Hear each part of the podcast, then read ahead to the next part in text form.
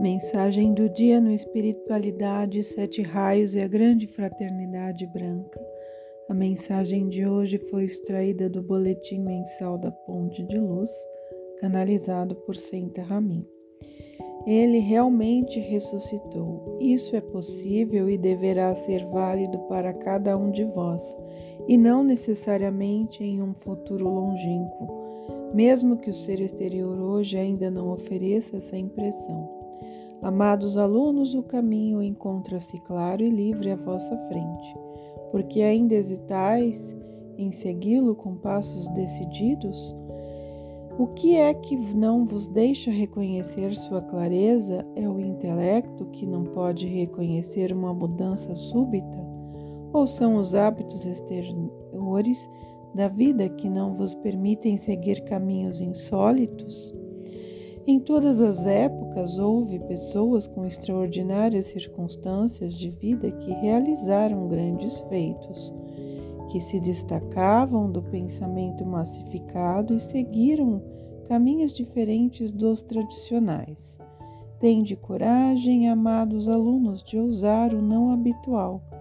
Tende a convicção de vossa própria perfeição da mesma maneira como a face da terra se modificará de acordo com a imagem da perfeição conservada durante eras pelos grandes seres da luz, também cada ser humano animado pelo conhecimento de sua perfeição divina se transformará, realizará sua própria ressurreição e se elevará sobre todas as insuficiências do ser na forte fé nas divinas forças da ressurreição em si próprio. Com a constatação, ora, nada vai mudar por mais que eu me esforce, abris mão de tudo o que vos deveria levar ao alvo. A força da ressurreição atua em vós, basta reconhecê-la suficientemente e dirigir a ela a vossa fé para que seus grandes dirigentes estejam próximos a vós e seu auxílio vos seja garantido. A vontade divina é a perfeição de sua criação. Toda a vida se direciona à perfeição cada vez maior. Somente os seres humanos, durante eras e eras, acumularam imperfeições que agora terão que colocar sob controle. Continuai neste caminho, alunos da luz, levantai e livrai-vos dos equívocos do passado. A luz da vitoriosa perfeição brilha para cada ser humano. Eu sou vosso fiel companheiro de viagem e lembrai-vos sempre de que um único ser pode tornar-se um polo atuante para um grande âmbito.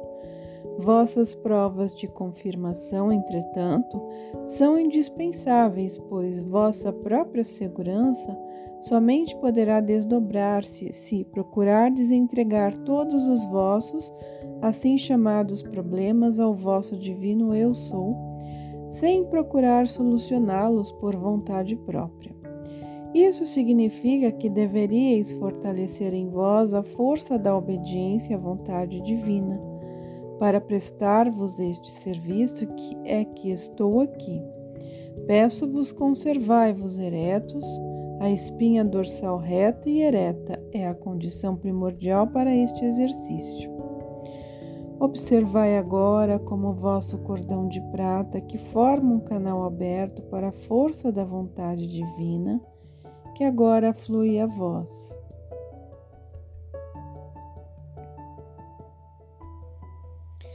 A irradiação passa por cada um de vossos nervos e é transmitida a cada célula de vosso corpo físico.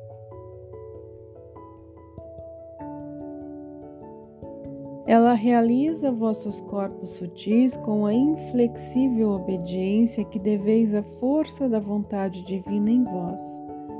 Esta dedicada chama deverá transformar-se em uma chama flamejante e transpassar-vos completamente. Vede-vos agora envoltos nesta divina irradiação, para que procureis irradiar vossa imagem divina e nela vos transformeis. A vontade divina em vós levar-vos a esta meta, deixai agir sempre através de vós. Mostrando-vos o caminho e ligando-vos à torrente divina proveniente de vosso verdadeiro ser.